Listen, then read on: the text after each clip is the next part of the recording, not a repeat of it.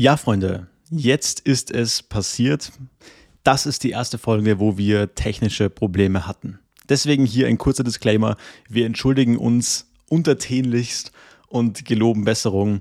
Es ist dem Umstand geschuldet, dass wir einfach vor Ort gemeinsam in einem Raum aufgenommen haben zur Abwechslung.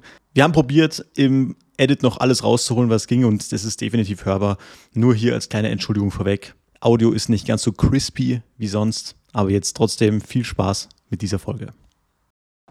Und es ist wieder Montag und damit herzlich willkommen zu einer neuen Folge Pastorensöhne mit mir, Simon Königer und Daniel. Hey Simon. Dan, heute zur Abwechslung mal wieder ein Zitat von mir zu Beginn. Bin gespannt, ob ich es hinbekomme. Desire is the starting point of all achievement. Not a hope, not a wish, but a keen, pulsating desire which transcends everything. Ich bin über das Zitat gestolpert diese Woche. Und ähm, es hat für mich ein bisschen so eine Lampe im Kopf angemacht. Ich weiß nicht, ob du das kennst, weil ich kenne schon einige Leute aus meinem Umkreis, Bekanntenkreis, ich will jetzt nicht sagen Freundeskreis, eher so Bekanntenkreis, die immer wieder so irgendwas anfangen und dann aber nicht fertig machen. Und noch schlimmer, mich hat mal eine Person gefragt, ja Simon, äh, soll ich Fitness anfangen? Soll ich das machen? Soll ich das machen? Habe ich Leute mal gefragt. Und ich denke mir so, nee, mach's nicht. Wenn es nicht wirklich so ein tiefgreifender Wunsch ist von dir, der dich wirklich so erfüllt. Also hier wird es ja Pulsating Desire genannt, also Desire, keine Ahnung, wie man das übersetzen würde, Verlangen, vielleicht sogar so ein inniger Wunsch oder Sehnsucht oder Begierde, klingt ja ziemlich schlecht irgendwie. Ähm, wenn es nicht da ist, dann glaube ich, dann, dann fang gar nicht erst an.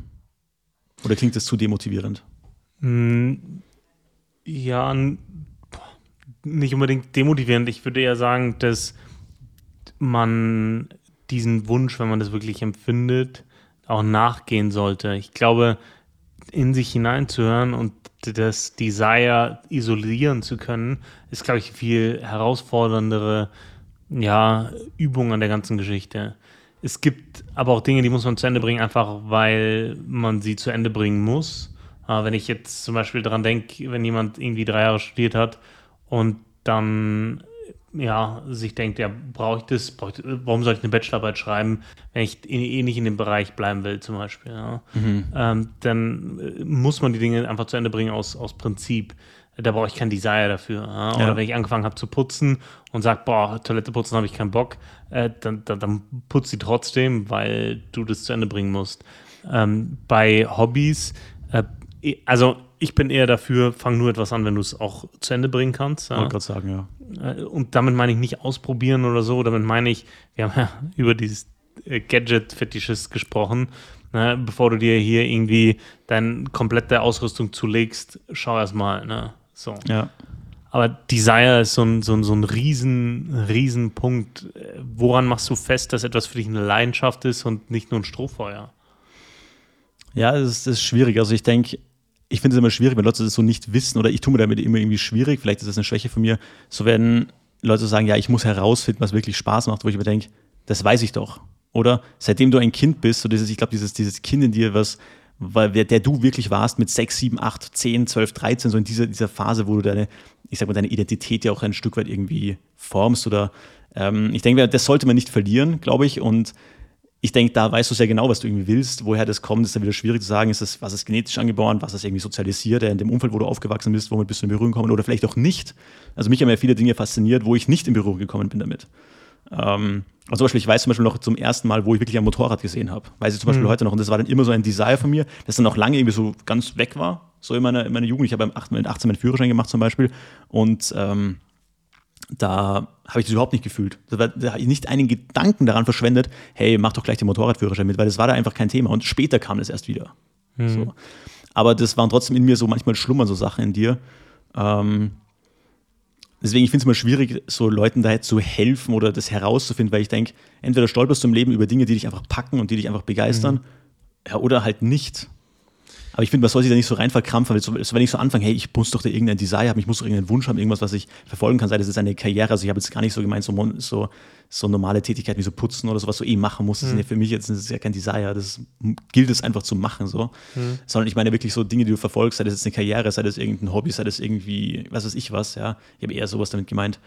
Ähm, das muss irgendwie in dir drin sein, weil sonst glaube ich eben, dass das dann genau dann so eine Sache wird, wie fange ich an, so ein Strohfeuer, wie du es nennst, und dann höre ich es wieder auf. Sonst.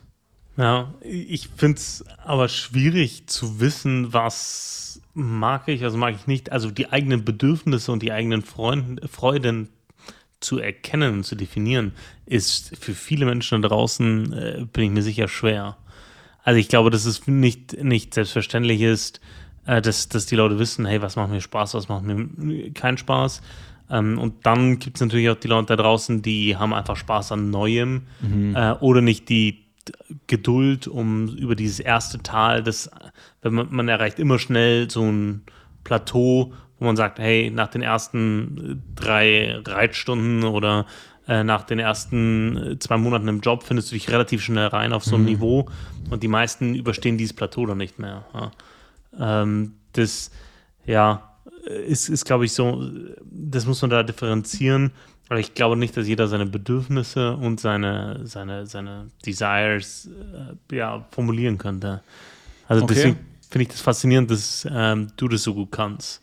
Ja, aber, das, aber es ist ja auch nicht so, dass ich alles, was ich angefangen habe, so durchgezogen habe oder alles, was ich angefangen habe, so, dass mir das so ultra gefallen hat. Also ich habe da so zwei, Punkt, zwei Punkte zu dem Thema, was du gerade gesagt hast. Erster Punkt ist einfach, ich sage einfach, einfach mal Dinge machen. Es gibt mhm. ja diese, diese Leute, die dann sagen, okay, ich warte, bis ich Motivation bekomme, zum Beispiel irgendwie mhm. zum Sport zu gehen oder so.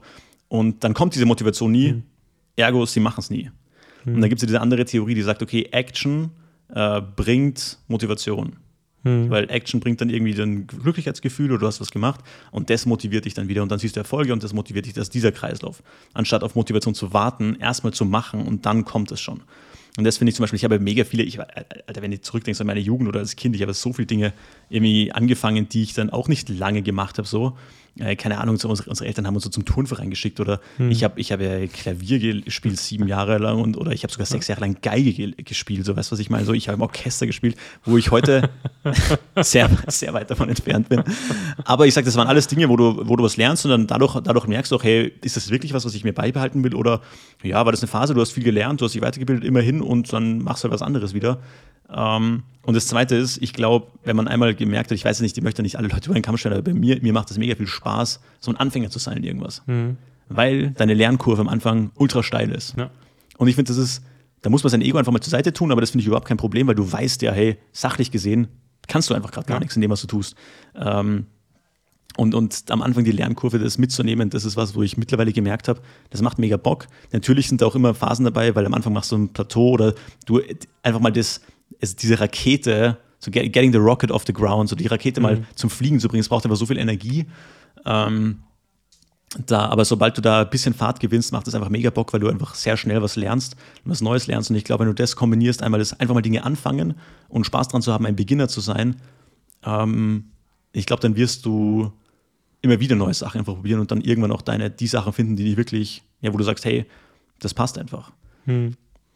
Ja, ich finde das äh, spannend, weil jetzt, wo wir so drüber reden, habe ich so drüber nachgedacht, was wären so Desires in, in meinem Leben und ja, würd, fällt mir nicht leicht, das so ad hoc zu beantworten. Mhm. Aber wir haben schon öfter darüber geredet in dem Podcast Motorrad zum Beispiel. Ja, ich mhm. bin heute, als ich aus dem Fitnessstudio raus bin, stand da eine schöne, so, so eine BMW Scrambler draußen. Scrambler meinst du? Scrambler, genau. Ja. Ähm, also, wo ich sage, das so ein entspanntes Bike, äh, aber schön schwarz, oldschool mit so einem braunen Leder. Mhm. Ähm, Sitz und ja, gedacht, nice, das, die sah einfach retro, cool äh, aus. Und da habe ich sofort kam dieses Desire, also dieses Verlangen wieder oder der Wunsch in mir hoch, äh, Motorrad zu fahren.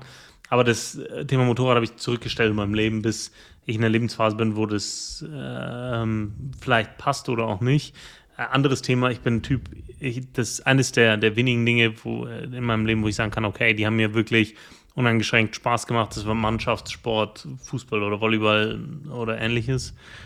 Und beides habe ich aus meinem Leben gestrichen, oder, oder weil es nicht vereinbar ist mit den Dingen, die ich tun muss. Hm.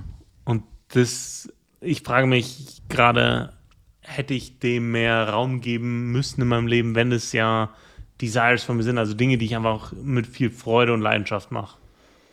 Ja, das ist eine schwierige Frage, das ist schwer zu beantworten. Ich meine, du hast ja die Wünsche, sag ich mal, erstmal hinten angestellt und für dich waren dann andere Dinge wichtiger. Das war ja eher, würde ich sagen, jetzt aus meiner Perspektive, ich meine, es ist natürlich schwierig, das als Außenstehender, das so irgendwie so, deswegen ist das bei dir so. Ähm, aber ich denke mal so, also ne, es klingt erstmal ja so, als ob du einfach andere Prios gehabt hättest. So, Ja.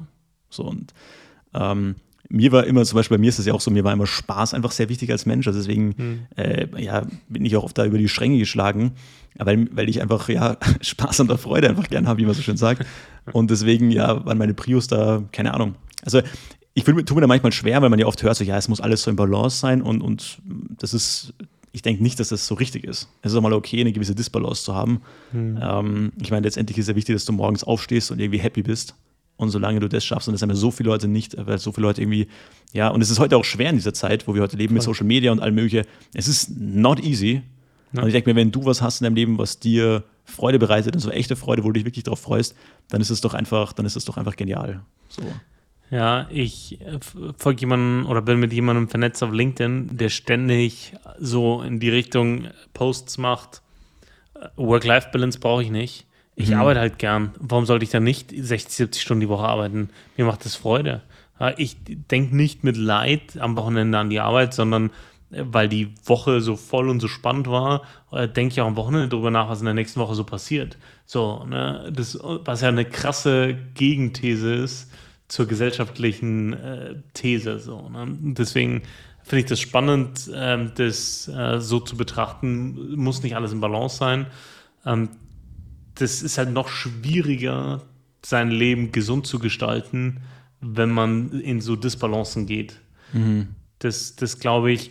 Ansonsten Leidenschaften sind für mich ein sehr schwieriger, sehr schwieriger Begriff, aber ich habe schon immer ein Anliegen dafür gehabt, die Leidenschaften anderer Menschen zu ermöglichen. So, ich, auch in, in der Arbeit zu sehen, wer macht was, welche Tätigkeit ge gerne und die, die, die Leute äh, dazu zu befähigen. Aber auch ich, davor habe ich das ja lange Jahre im Ehrenamt gemacht, zu schauen, okay, wo hat jemand Fähigkeiten, was macht er gern und wie, wie kann er das einbringen. Ähm, das, ja, das ist eher das, das was ich so ausgelebt gelebt habe, ohne den Blick auf, nach innen. Der Blick nach innen ist immer schwieriger, oder? Voll, aber ich finde es es ja mega cool bei dir, wenn du das gerade sagst, weil wenn du sagst, hey, das macht dir Bock, dass du da den Erfolg anderer siehst, ich finde das ja, das ist allein ja mega eine schöne Aussage, weil das dir ja auch, ob du es willst oder nicht, einen totalen Mehrwert beimisst. Also du bist ja ein totaler Mehrwert im Leben anderer. Und ich denke, wenn man das, wenn man das ehrlich schafft und das auch noch gerne macht, ohne jetzt diesen Kampf zu haben. Wir leben ja heute in einer Gesellschaft, wo jeder, jeder Verkaufscoach sagt, hey, dein Produkt muss einen Mehrwert bieten. Und dann machst du halt ein Produkt, was den Mehrwert bietet, aber aus einer profitgeilen Motivation heraus. Weißt du, was ich meine? Und du machst es also aus einer intrinsischen Motivation, weil, du es einfach, weil dir das einfach äh, ehrlich Freude macht. Das ist doch mega cool. Und man muss ja schon sagen, also wo ich mich schon auch ähm, kritisch, also du hast ja gesagt, Mannschaftssport zum Beispiel. Und ich habe damals, also in Österreich, ich habe damals, ähm, wo mir das zum ersten Mal aufgefallen ist, war ein Moment, wo ich mit einer Psychologin geredet habe. Ähm, ich habe damals ja die Waffenbesitzkarte beantragt in Österreich und da gehört unter anderem dazu, dass du das machen darfst, weil ich den Skisport ausüben wollte, dass du unter anderem so ein psychologisches Gutachten von dir stellen lässt. Das ist so ein Fragebogen, den du da machst.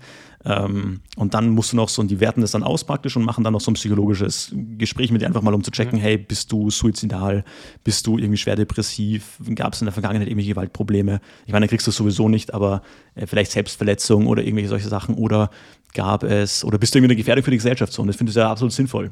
War ein total entspanntes Gespräch und da wirst du unter anderem so nach deinen Aktivitäten und Hobbys gefragt. Da habe ich das so hingeschrieben und es waren, ich weiß nicht mehr, was das alles damals war, aber das waren, keine Ahnung, war halt damals, glaube ich, viel, viel Sport habe ich damals gemacht, da war ich so ziemlich in meiner sportsüchtigen Phase so und ähm, dies und das und hin und her. Und dann fragte die mich so, ja, Hobbys haben sie echt viele, aber sagen Sie mal, machen Sie eigentlich auch was mit anderen? So.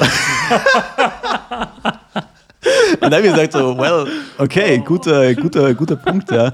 Weil die Sachen, die ich damals halt einfach wirklich gerne gemacht habe, einfach oft alleine Sachen. Also zum Beispiel Motorradfahren, natürlich wärst du mal mit dem Kumpel, aber du machst es ja nicht davon abhängig, ob der jetzt Zeit hat so. Ähm, oder, oder Mannschaftssport habe ich jetzt nie so gefühlt irgendwie, als dass ich das als Hobby ausleben wollte. Ich meine, das ist natürlich nett, wenn du eine Runde irgendwie mit den Leuten irgendwie, keine Ahnung, also Rundlauf und Tischtennis spielst so.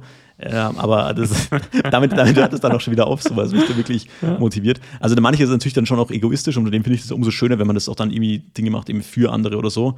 Aber natürlich, mir ist ja auch Freiheit sehr wichtig und da habe ich eben Mhm. die komplette Kontrolle drüber, wann ich was mache. So. Mhm. Aber ähm, ja, so viel zu dem Thema. Jetzt habe ich vorhin fast eine andere Frage gestellt, oder?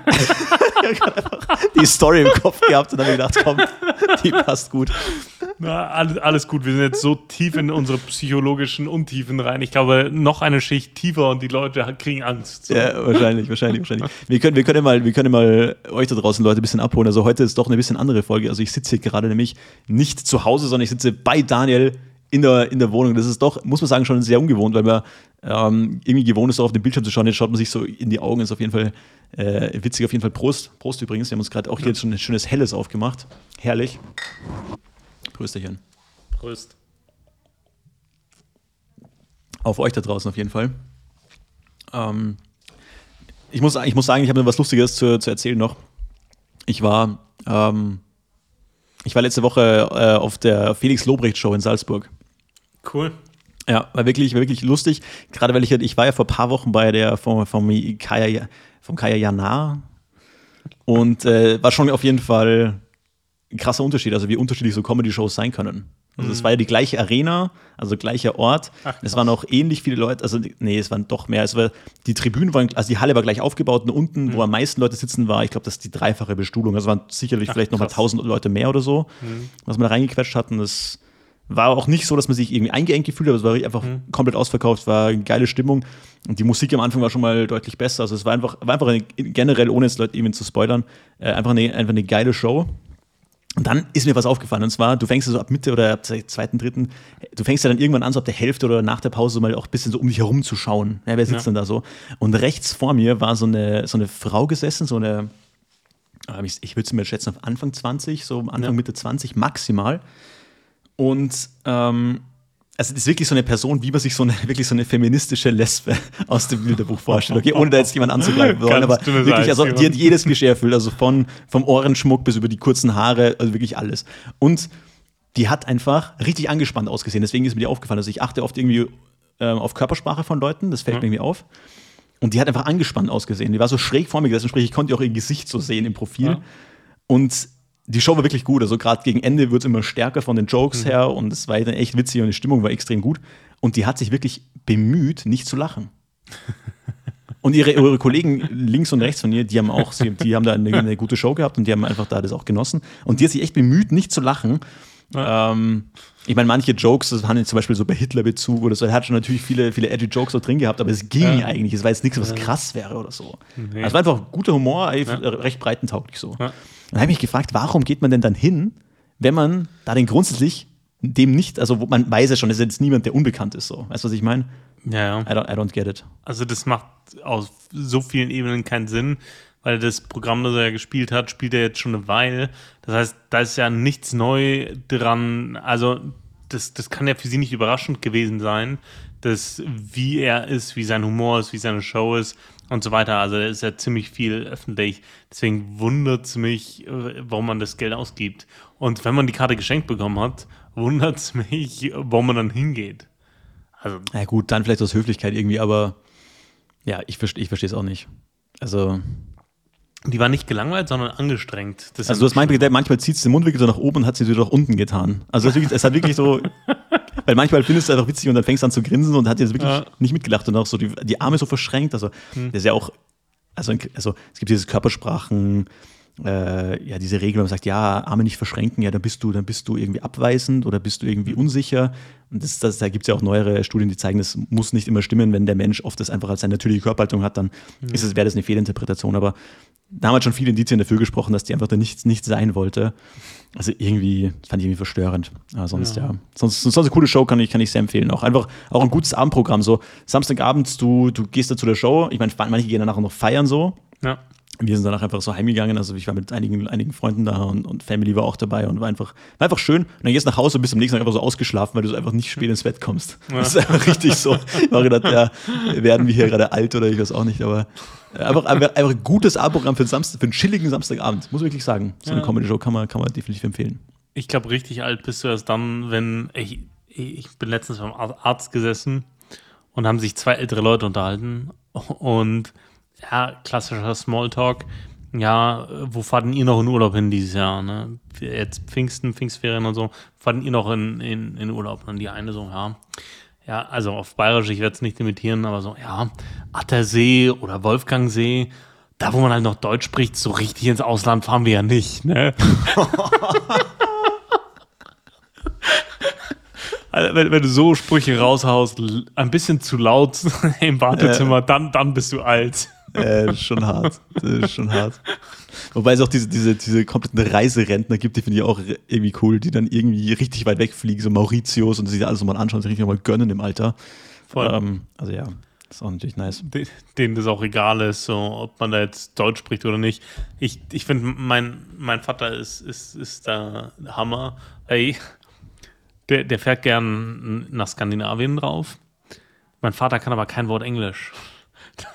Das heißt, dem seine Gespräche da auch mit den Leuten, wo das Haus vermietet sind, er redet Deutsch mit denen, die Norwegisch oder Schwedisch mit ihm. Und irgendwie versteht man sich da. Und dem ist es einfach egal, so, ne? Der, der, der, kann, damit, der kann damit leben, den stört das nicht.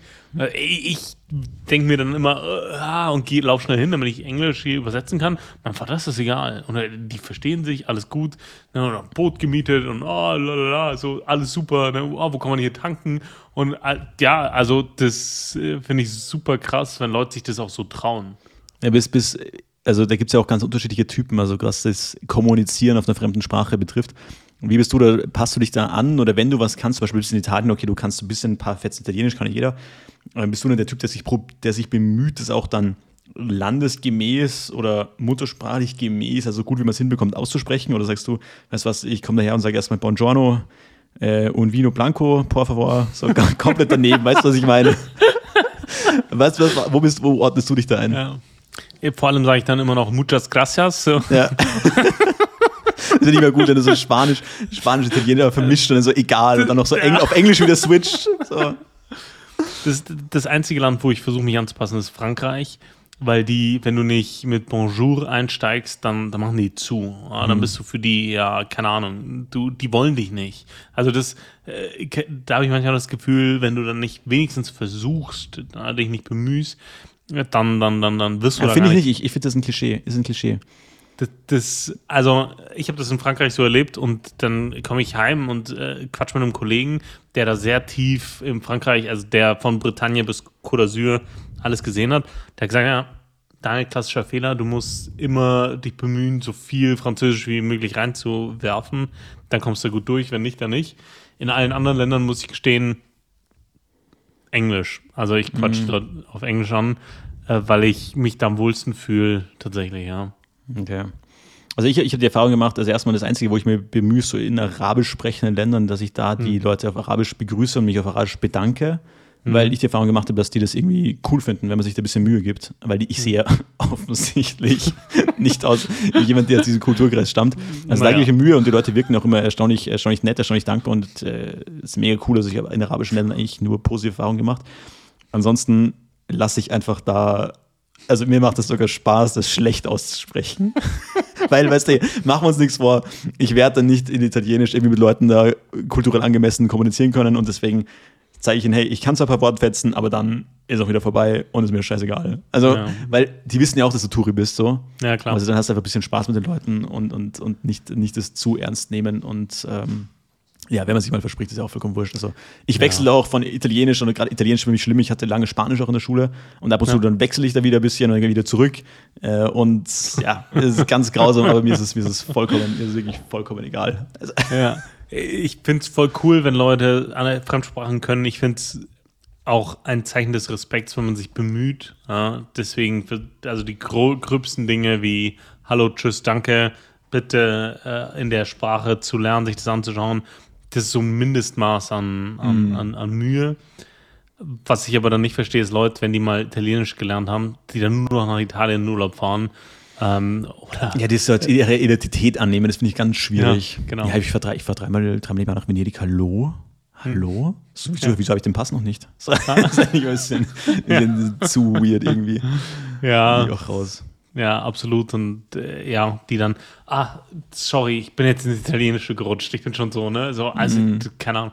Wie sagt man nochmal auf Deutsch? Also mit dem Englischen verstehe ich das, weil du hörst viel englische Podcasts, englische Lieder, äh, englische Serien und so weiter. Da bist du ja, ja, viel konfrontiert mit. Und da können auch viele zu relaten, zumindest in der da, Relaten? Ja, genau, das beste Beispiel dafür, zumindest in der gleichen Altersgruppe. Aber bei so keine Ahnung, äh, irgendwie, äh, ja, Spanisch oder Italienisch oder sonst wo, bis auf Cojones und Vino Blanco, wie du es gerade gesagt hast, äh, keine Ahnung, weißt du, mm. da, da mhm. können die Leute nicht irgendwie Bezug zu nehmen. Ja, aber, aber weil du es gerade angesprochen hast, ist es auf jeden Fall krass, wie sich, wie sich Sprache aktuell auch verändert. Ich meine, ich rede ja durch meinen Job auch viel mit Studenten, also wir vergeben auch sehr viele Jobs an Studenten. Ja. Und die bewerben sich dann halt bei uns, ja, und dann führe ich so die Bewerbungsgespräche mit denen und mittlerweile gerade so, wenn die sich so selbst beschreiben oder, oder wenn du so wirklich über auch selbst über so Themen sprichst, wo die wirklich gerade Denkleistung bringen müssen, also Transferfragen, ähm, merkst du, dass die oft einfach englische Füllwörter benutzen oder Anglizismen. Mhm. Und ich bin mal mhm. gespannt, wann das wirklich ob, und ob das wirklich in die deutsche Sprache dann eingebürgert wird, weil natürlich kannst du mit manchen Wörtern das einfach besser ausdrücken, mit manchen Worten das besser ausdrücken. Als in Deutsch zum Teil. Mir, mir geht es ja zum Teil auch so. Und das ist eigentlich ja eigentlich schlecht, weil du konsumierst halt heute fast schon mehr englische Medien als Deutsch. Also ich zum Beispiel auf jeden Fall. Mhm. Ähm, aber ja, das ist echt, das ist echt mega spannend. Und mir geht es selber auch so. Und das ist, irgendwie schäme ich mich so ein bisschen dafür, aber anders denke ich mir so, ja, warum nicht? Da denke ich mir, why not? ja, ich habe da auch so ein bisschen gemischte Gefühle, weil ich auf der einen Seite so ein, ein Sprachnazi bin, in, in dem Sinne, dass ich finde es wichtig, sich gewählt ausdrücken zu können und auch Sprachästhetik irgendwie nutzen zu können. Ja. Hm. und auf der anderen Seite habe ich meine Frau heute Nacht, äh, weil sie im Schlaf geredet hat, äh, dann auch gesagt, du bist total lost. So, ne? Also, das war ein bisschen cringe, aber so, ke keine Ahnung, irgendwie hat sich das so eingebürgert, aber ich finde, dass, äh, dass man in der Lage sein sollte, diesen Switch zu machen. Weißt du, ich meine? Diesen Switch, ja, ist sehr schön gesagt. Übrigens, ich habe ich hab die Woche die Woche noch ein bisschen mein um noch einmal das Thema muss ich noch, muss ich noch kurz anbringen. Ich habe die Woche mich ein bisschen analysiert, weil die Woche war für mich ein, ein wichtiges Ereignis. Ähm, ich merke, ich baue das gerade viel zu groß auf für das, was ich gleich sagen werde. Schau ja, als ich bin, ich bin, ich bin ja süchtig, okay? Ja. Ich bin, ich bin ja, ich bin ja süchtig nach äh, Motorradfahren. Und im Winter, du fährst, das ist ein Hobby, das kannst du nur ungefähr sechs Monate ausüben bei uns. Also ich ja. fahre auf der Straße und dementsprechend brauchst du gutes Wetter. Und ähm, über den Winter jetzt, es wird ein, den ekelhaftesten Frühling bei uns hier, hier in Österreich, den man sich vorstellen kann. Ich in Salzburg regnet der schon fast so viel wie in London, ähm, von, der, von, von der Statistik her. Und diesen, diesen, es, war, es war furchtbar. Normalerweise melde ich April das Motorrad an. Dieses Jahr war es jetzt erst Anfang oder Mitte Mai. Es war einfach Boah. nicht möglich zu fahren. Hm. Weil brauch, ich brauche mindestens zwei Tage Sonnenschein, dass in den Bergen die Kurven trocknen. Weil ja. sonst ist es einfach zu gefährlich. Ähm, und dann habe ich es am Schluss schon fast so ein bisschen verloren. Und habe mir gesagt, ah, wäre wär nice, der gewohnt hat, aber ich habe das nicht mehr gefühlt.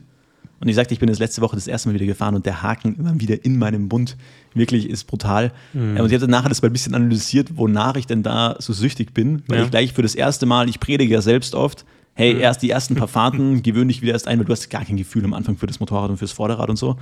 Ähm, erst eines predige ich auch immer anderen und da, da habe ich mich zum, zum ersten Mal ein bisschen so ähm, also ich bin jetzt nicht über meine Fähigkeiten hinausgefahren, keine krassen Schräglagen gefahren oder so, aber ich habe so Dinge gemacht, die man so mal macht, so du fährst mal, wenn du ballerst, die Strecke mal auf und ab und schaust mal, ob der Dreck da liegt. Dann habe ich nicht gemacht. Hm. Ja, einfach. Uh, ja, da, uh, ziehst du einfach am Kabel. Hm. Und also das ist wieder witzig, weil du, du merkst, diese Sucht ist sofort wieder da und es, mhm. äußert sich folgendermaßen, du bist nach vielen Sachen süchtig und das macht es auch so eine schwere Sucht. Erstens, du checkst dauernd mal das Wetter unter der Woche. Wenn in der Arbeit langweilig ist, dann checkst du kurz das Wetter und schaust, wann ist wieder schön und du planst deine Aktivität wirklich so nach dem Wetter. Ist ja klar. Ja, klar. Dann du bist, du bist süchtig mal nach dem Fahren an sich, nach, vor allem nach der Schräglage. Hm. Okay, Schräglage ist irgendwie total geil, weil das ist so ein gegen deine menschliche, du fürchtest dich am Anfang so davor, wenn du Motorrad anfängst zu werden, du fürchtest ja. dich davor, weil du denkst, ah, kippe ich um, nein, nein, äh, wie schräg kann ich werden?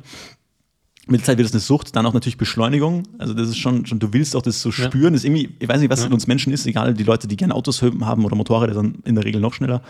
Äh, dann Sound, das ist diesen, diesen, diesen mhm. Motoren-Sound, auch so Fehlzündungen, wenn das so knallt mhm. im Auspuff und so, ist einfach herrlich. Ähm, dann natürlich auch so Tuning-Teil ist auch so, so eine Sucht. Weil du, du denkst auch immer, ja, dann erwischst du dich dabei, wie du so nachdenkst und denkst, ah, könnte ich da nicht so eine, so eine Hinterradabdeckung in Carbon? So weißt du, was so komplett sinnlos ist, aber irgendwie so, irgendwie so cool. Ähm, dann bist du auch süchtig, habe ich auch schon wieder entdeckt diese Woche nach Equipment und Bekleidung. Okay, das ist das nächste. Du hast einfach die Teile am Motorrad und dann die Teile, die du an deinem Körper trägst. Da habe ich auch wieder gesagt, ja, neue Handschuhe, ich brauche neue Handschuhe. Ist klar. Ja, ich brauche kürzere, wenn ich in der Stadt mit T-Shirt fahre. Und ja, äh, ich fahre manchmal in der Stadt einfach mit T-Shirt. Ich denke mir so, manchmal Leute, Leute haten mich teilweise dafür, so wo ich mir denke, Alter, jeder Rollerfahrer in der Stadt fährt auch mit 50 ohne Schutzkleidung. Ja, klar. Natürlich fahre ich vielleicht auch mal 52 äh, in der Stadt, aber ähm, genau.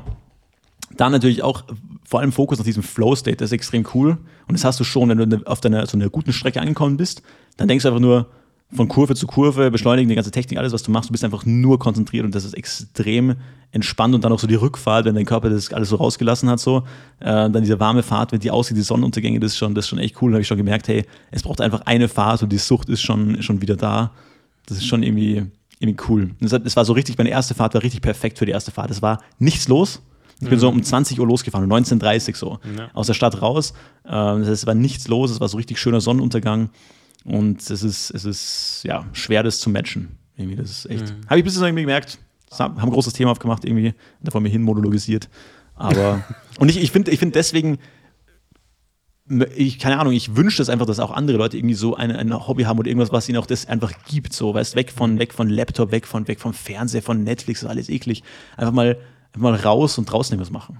Mhm. Und natürlich ist es auch kacke, weil vielleicht hört jetzt auch jemand zu, oder die vielleicht gerade nichts, zum Beispiel, die sagen, die, die das gerne machen würden, aber die Kohle noch nicht zu haben, so ein Motorrad zu kaufen zum Beispiel, oder irgendwas mhm. zu machen, was ihnen wirklich Spaß machen würde. Ähm, aber ich denke, ja, das ist, man kommt da schon hin. Also das, das Thema möchte ich jetzt gar nicht aufmachen, aber ich fühle für die Leute mit so. Ja. Aber ich, ich würde es einfach jedem einfach, jedem Menschen einfach irgendwie gern wünschen, dass man sowas hat. Weißt du, was ich meine? Ja, voll, absolut. Das, ich verstehe das. Du hast jetzt auch ein sehr schönes Bild aufgemacht. Man hat auch an deiner Beschreibung gemerkt, wie tief dir das unter die Haut geht. Also, das ist wirklich nicht irgendwie dahingelabert. Es geht da nicht um die Außenwirkung, sondern um die Innenwirkung. Und das ist ja das Schöne an der ganzen äh, Sache, dass du machst es nicht, um niemanden zu beeindrucken, so, weil äh, nach dem Motto, du hast jetzt ein Kompliment bekommen, sondern die, ähm, ja, die Freude an der Sache an sich, das kam jetzt sehr schön rüber. Und natürlich würde man das jedem wünschen, äh, aber da sind wir wieder bei dem Punkt, den wir vorhin diskutiert haben, dass es für die meisten schwierig ist, sowas rauszufinden. Und ich glaube, dass man an viel mehr Dingen Freude finden kann, als man glaubt. Ich nenne ein einfaches Beispiel. Ich hasse eigentlich Laufen gehen. Ich war jetzt die dritte Woche in Folge mindestens einmal, an manchen, in manchen Wochen zweimal laufen. Stark. Und äh, ich bin gestern Abend nach einem langen und intensiven Tag einfach noch mal eine Stunde laufen gegangen. Also langsames Tempo, langsame Herzfrequenz. Aber irgendwie die Sonne ist gerade so untergegangen. Neben mir war so ein wildes Feld mit so roten Ähren. Na? Also das, das so in der Sonne, nicht in der Sonne, sondern im Wind gewiegt hat und so. Und du, du läufst daran vorbei und du, du riechst es und du äh, bewegst dich da so durch. Das, das macht was mit einem. Ja? Und äh, man, man, man fühlt eine, eine Leichtigkeit, eine Freude, die natürlich, das hat eine ganz andere Intensität und trotzdem macht es was mit einem. So, ich glaube, dass, dass viele Dinge etwas mit einem machen können. Diese Loslösung von den Screens ist, glaube ich, äh, dass die, diese Schwelle, die man überschreiten muss, um das überhaupt erleben zu können. das, ja. Ich habe, ich hab länger, das fand ich gerade sehr, sehr gut. Ich habe längere, vor längerer Zeit mal einen Podcast gehört und da hat der ein bisschen über seine Vergangenheit geredet und dass der auch ähm, ja nach einer Karriere, die sehr erfolgreich war und sehr intensiv war, die dann geendet ist, dass der dann so ein totales Loch gefallen ist, wo der ein Typ war, der immer aktiv war in seinem Leben, der immer ähm, krasse Ziele erreicht hat, so die er sich gesetzt hat, der, der alles geschafft hat, was er schaffen wollte. Danach war das zu Ende und dann hat er gesagt, er war, ist also nur in seinem Haus gelebt und er hat eigentlich nicht einmal, er hat nicht mal die Rollläden hochgemacht für Wochen. Mhm. So, und war dann pillenabhängig und alles Mögliche. Und hat er lange geredet, dass für ihn das, das Konzept einfach war, das Krasse war, dass dieses im Hier und Jetzt zu leben, also Here and Now. Und mhm. ich habe das damals angehört und habe gedacht, ja, okay, weiß nicht, klingt ein bisschen so wie so ein bisschen Pseudo- äh, esoterische Gelaber, so natürlich ist jetzt ja. und so weiter. Aber ich denke, ich, denk, ich habe da lange drüber nachgedacht und ich kann es immer besser nachvollziehen. Weil ich auch merke, oft denkst du immer, okay, was ist der nächste Task, was ist der nächste Tag? Gerade wenn du so ein Mensch bist, der dem Produktivität wichtig ist, der sagst, okay, komm, ich habe das und das und das, ich muss da funktionieren, ich muss familiär funktionieren, ich muss in meiner Beziehung funktionieren, ich muss äh, in meinem Job funktionieren, ja, dann will ich auch noch meine Hobbys verfolgen. Ähm, dann will ich in meiner, in meiner Kirche noch irgendwie auch noch, das ist auch eigentlich meine Hauptpriorität. Und du hast viele, viele Bälle, die du gleichzeitig irgendwie jonglierst und, und dann denkst du oft immer so nächstes, nächstes, nächstes, nächstes, nächstes und du bist die ganze Zeit irgendwie am Plan und am Machen, aber du lebst selten so im Jetzt. Ähm, äh, ich habe da mal auch was gehört, der hat gesagt, äh, ah, fuck, ich krieg's nicht mehr zusammen ist egal. Also so, je langsamer ich lebe, desto, desto langsamer wird die Zeit oder irgendwie so ähnlich. Also mhm. ich, ich krieg's, ver, ver, vergiss den letzten Satz, ich krieg das gerade nicht mehr zusammen irgendwie. Aber dieses im Hier und Jetzt statt, stattzufinden und ich, wenn du so Dinge wahrnimmst, wie du laufst über ein Feld und du siehst das Feld und hast diese Eindrücke und du nimmst es einfach wahr mit deinen Sinnen, dann bist du einfach jetzt im Hier und Jetzt. Und das ist ja zum Beispiel beim Motorrad genau das Gleiche. Ich bin ja zurückgefahren, in die Sonne hinein, aber die Sonne untergeht mhm. und sehe dann so die Paragleiter von den Bergen runterfliegen und da bin ich einfach nur mit Dankbarkeit erfüllt und das sind auch Momente, wo ich dann zum Teil auch bete und sage, danke Herr, dass ich das erleben darf gerade. Also Voll. das ist dann auch für mich so einfach connected mit Dankbarkeit extrem, weil, ähm, weiß nicht, mein Leben hätte auch ganz anders verlaufen können. So. Es hätte mhm. mich vor fünf Jahren schon irgendwie ein Auto überfahren können auf der Straße, was weiß ich, und dann hätte ich dieses Erlebnis gerade nicht. Und ähm, das ist, ich glaube, dieses im Hier und Jetzt Leben ist, ist, ist sehr, sehr wichtig und das fällt mir tatsächlich am leichtesten, wenn ich irgendwelchen Hobbys nachgehe. Ähm, und da auch nicht bei allen und da auch nicht bei allen.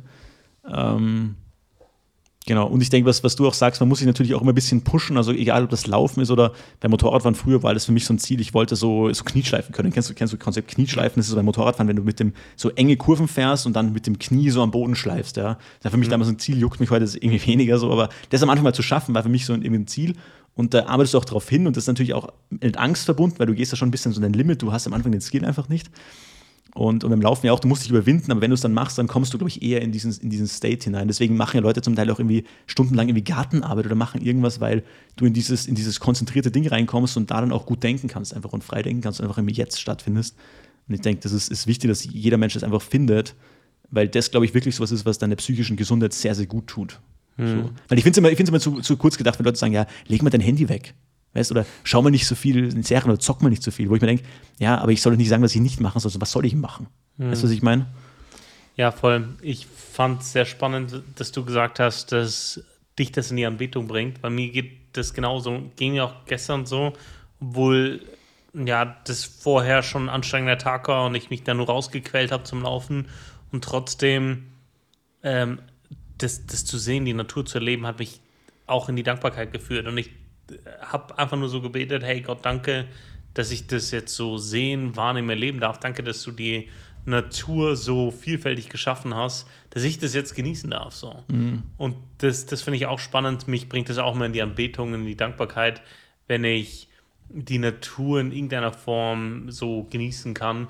Und das, das passiert bei mir tatsächlich häufig beim Radfahren oder beim Laufen, obwohl man da ja kardiomäßig sich gerade quält. Mhm. Und trotzdem bringt einen das in, irgendwie in die Dankbarkeit, dass man das in so einer Umgebung machen kann. Und ich lebe ja in Bayern und Bayern ist ja echt wunderschön. Du in, in Österreich, Österreich ähm, ist da auch schön anders umso, schön. Umso, umso schöner, würde ich sagen. An, anders schön.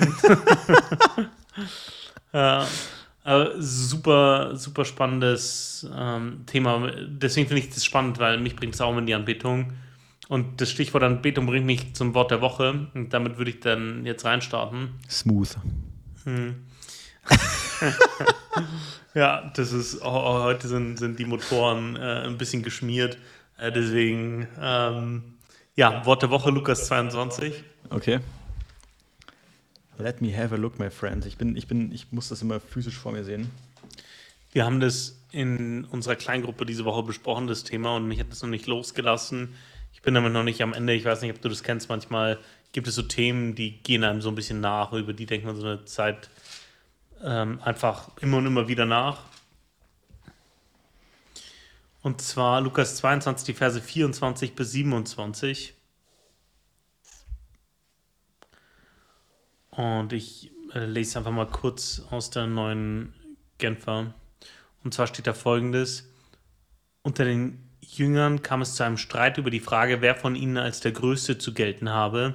Da sagte Jesus zu ihnen: Die Könige führen sich als Herr Herren über ihre Völker auf und die Mächtigen lassen sich als Wohltäter nennen. Bei euch soll es nicht so sein.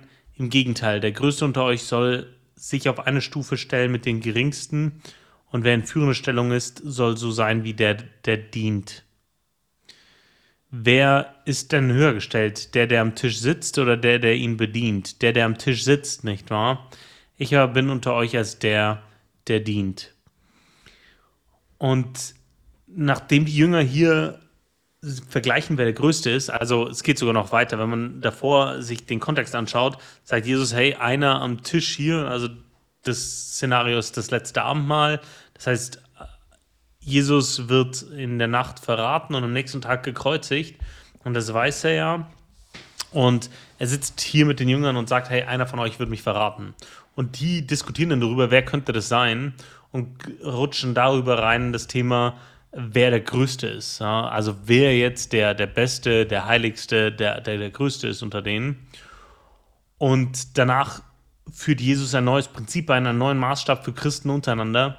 Aber bevor wir darauf einsteigen, kurz über das Thema Vergleichen. Ähm, jemand hat, also die Jünger vergleichen sich ja hier miteinander, ja. Um zu wissen, wer der Größte ist, äh, muss ich mir die Frage stellen, okay, wie bin ich im Vergleich zu den anderen? Ja? Oder wie ist der im Vergleich zu dem? Oder wie schneide ich ab?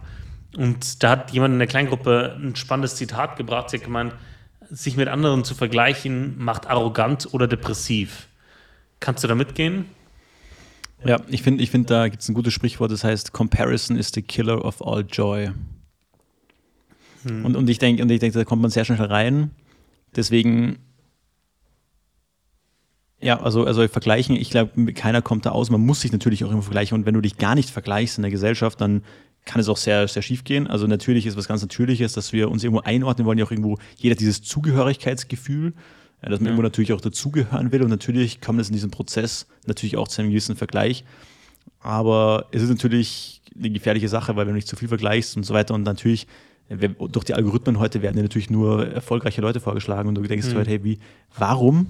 Ich bin jetzt, ich bin jetzt 27, warum habe ich kein Lamborghini?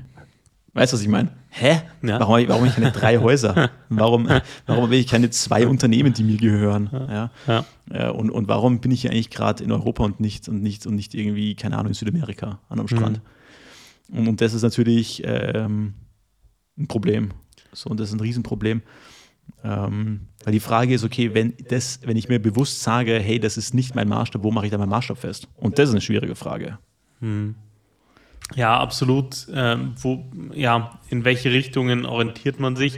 Und damit man, also Vorbilder und zu schauen, wie steht man im Vergleich zu seinen Vorbildern in gewissen Skills. Oder ich habe zum Beispiel einen Chef gehabt, der war ein paar Jahre älter als ich und der war mir einen Schritt voraus und ich habe immer geschaut, okay, in welchen Skills ist er mir voraus, in welchen nicht und wo kann ich von ihm noch was lernen. Und das ist was anderes, das ist eher so, das geht in Richtung Mentoring, genauso auch in der Selbstreflexion, sich selber einzuordnen und sich ehrlich zu sagen, hey, vielleicht habe ich kein Talent für Musik, vielleicht sollte ich äh, weniger singen in meinem Leben, ja? oder vielleicht ähm, ja, bin ich in der einen oder anderen Sache gut oder nicht gut. natürlich muss ich mich da mit anderen vergleichen, aber das ist für mich in der ehrlichen Selbstreflexion was anderes, wie das Bedürfnis, andere zu übertreffen. Ja? Mhm. Also in dem Sinne, dass ich sage, ich muss mich über andere erheben, ich muss andere dominieren. Und das ist ja Teil des Leistungsprinzips und des hierarchischen Prinzips unserer Gesellschaft, dass wir uns ja ständig miteinander vergleichen, um uns zu übertreffen, um zu dominieren. Und das ist ja das, was das Ganze toxisch macht, auch das Vergleichen toxisch macht. Und Jesus sagt hier, so soll es bei euch nicht sein. Er ist sogar ein bisschen zynisch, indem er sagt, hey, die Mächtigen lassen sich Wohltäter nennen. Ich muss da immer so an die, die amerikanischen äh, Charity-Veranstaltungen denken, die so mhm. teuer sind. Äh, der, das, das, da geht es ja nur darum, zu sehen und gesehen zu werden, um als Wohltäter genannt zu werden. Das äh, ist immer noch äh, hoch, hochaktuell. Und dann sagt er, bei euch soll es nicht so sein. Im Gegenteil, der größte soll sich auf eine Stufe stellen mit dem geringsten und wer in führender Stellung ist, soll so sein wie der, der dient. Wie würdest du oder was macht dieses Miteinander, das bei Christen vorherrschen soll, so anders? Was macht es attraktiv? Warum ist diese, diese Ordnung, die Jesus hier einführt, ja, warum ist es relevant?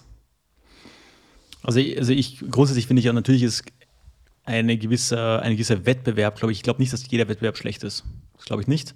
Ähm, ich meine, wenn man das jetzt mal wirtschaftstheoretisch vergleicht, würde ich mich auch eher, oder politisch würde ich mich natürlich eher als Kapitalist bezeichnen, als als Marxist. Wir haben neulich einen Politiker gehabt letzte Woche, der in Partei in der SPÖ aufsteigen will, der sich selbst als Marxist bezeichnet. Uh. Also, ich, also und dann im Interview äh, mit, einem, mit, einem, Moderator hat er dann gesagt, nein, ich bin doch kein Marxist. Also es ist, es ist ein, ein Trauerspiel. Also, also ich glaube nicht, also ich glaube, Wettbewerb ist an sich nichts Schlechtes und ich denke, gute Leistung gehört auch belohnt. Also ich, ich, ich halte davon nichts zu sagen, jeder ist gleich, weil das stimmt nicht. Ähm, natürlich, man könnte jetzt auch darüber diskutieren, okay, ist es jetzt nur in der Kirche so, ist es nur im geistlichen Bereich so oder auch im, im säkularen Bereich, im weltlichen Bereich, im alltäglichen Leben. Das wäre jetzt auch ein spannendes Thema. Was ich ganz cool finde, ist, was, ähm, was Jesus hier macht. Er macht hier zwei Dinge, meiner Meinung nach. Ich finde immer ganz cool, und das habe ich damals auch, ich habe damals viele, viele Teams auch geleitet. Ähm, und ich habe es immer gut gefunden, von vorne zu führen, führen von vorne. Es ist ein, ist ein, ist ein Prinzip, was ich, was ich sehr gut finde. Im Gegensatz, das Gegenteil wäre, von hinten zu führen und zu sagen, macht mal. Ja. Ähm, ich habe ich hab witzigerweise in letzter Zeit viel auch viel, viel Weltkriegsliteratur gelesen, weil ich habe ich hab ein Gewehr gekauft aus der Zeit und es hat mich einfach fasziniert, bin ich wieder irgendwie tief in dieses Rabbit Hole eingetaucht. Und da wird auch oft dann geredet, ja, und von, von, von guten Führung, also gute Führungspersonen werden beschrieben, jetzt unabhängig davon, ob das jetzt richtig war, was die gemacht haben, so, ja. ist ja vollkommen egal. Aber dass die haben immer von vorne geführt, wo ich mir dachte, krass, mit dem Dienstrang, krass, heftig, finde ich gut. Und äh, auch führen mit gutem Beispiel. Auch ein zweites mhm. wichtiges Ding. Ähm, ich habe damals auch immer gesagt, hey, als ich die Teams geleitet habe in meinem, in meinem früheren Job, habe ich gesagt, hey, ich will immer der sein, also ich erwarte Fleiß von meinen Leuten. Und ich möchte die dazu motivieren, möglichst fleißig zu sein. Ich hatte ein bestimmtes Eigeninteresse auch daran, weil ich natürlich auch erfolgsabhängig davon vergütet wurde, dass je besser das Team gelaufen ist, umso mehr habe ich verdient. Ja. Und dann habe ich gesagt, okay, wenn ich viel Leistung von meinen, von meinen, von meinen ähm, Teammitgliedern erwarte, wie auch immer, dann möchte ich immer der sein, der am meisten arbeitet. So, das war immer mein Mindset. Äh, no, und ich habe das denen auch irgendwann gesagt, hey, Leute, ich arbeite am meisten von euch. Und ähm, das, ist, das ist einfach wichtig, einfach das so, das als Mindset zu haben. Das finde ich natürlich auch cool, weil natürlich hätte Jesus auch am Tisch liegen können, hätte sagen können, hey, ihr sollt auch den anderen dienen. Weißt du, was ich meine? Ja. Wäre ja. natürlich ganz anders rübergekommen, als wenn er jetzt das wirklich macht. 100%. Und das finde ich, find ich einfach cool, diese, diese zwei Prinzipien hier verwirklicht zu sehen. Ich weiß nicht, beantwortest du die Frage? Ich schweife ja. ab und zu irgendwie ab. Wirre Folge irgendwie. Naja. Äh, ja, zu einem gewissen Maß ja. Ich finde es auch sehr, sehr spannend. Das wäre nämlich meine nächste Frage gewesen. Besonders macht die Ausführung von Jesus ist, dass er erstens nicht auf diese Diskussion eingeht und sagt, äh, ja, hey, jetzt chillt mal, ihr seid alles nichts, ja, ich bin der, sondern er sagt äh, fast seelsorgerisch, geht er auf dieses Prinzip ein ähm, und bringt sich selbst als Beispiel. Er hat den die Füße gewaschen, ja? das war eine Sklavenarbeit eigentlich zu der Zeit. Und natürlich ist nicht die Aufforderung dahinter, hey, wir müssen alle einander die Füße waschen. Es gibt andere Dinge, die wir füreinander tun können. Ähm, und ich bin bei dir. Ich bin auch ein Verfechter des Leistungsprinzips. Ich denke, dass Hierarchien wichtig sind in Unternehmen, in, ähm, ja, in, in, in, dieser Gesellschaft, in, in funktionierenden Strukturen. Ich glaube auch, dass, dass die Wirtschaft nicht funktionieren würde, wenn wir nicht gewiss, ein gewisses Leistungsprinzip hätten. Mhm. In der Gemeinde äh, oder in, in der Gemeinschaft der Christen, ich lasse mich das so formulieren, gibt es unterschiedliche Rollen. Ne? In, an anderer Stelle wird das Bild von der Gemeinde als Leib zum Beispiel, als Körper äh, verwendet.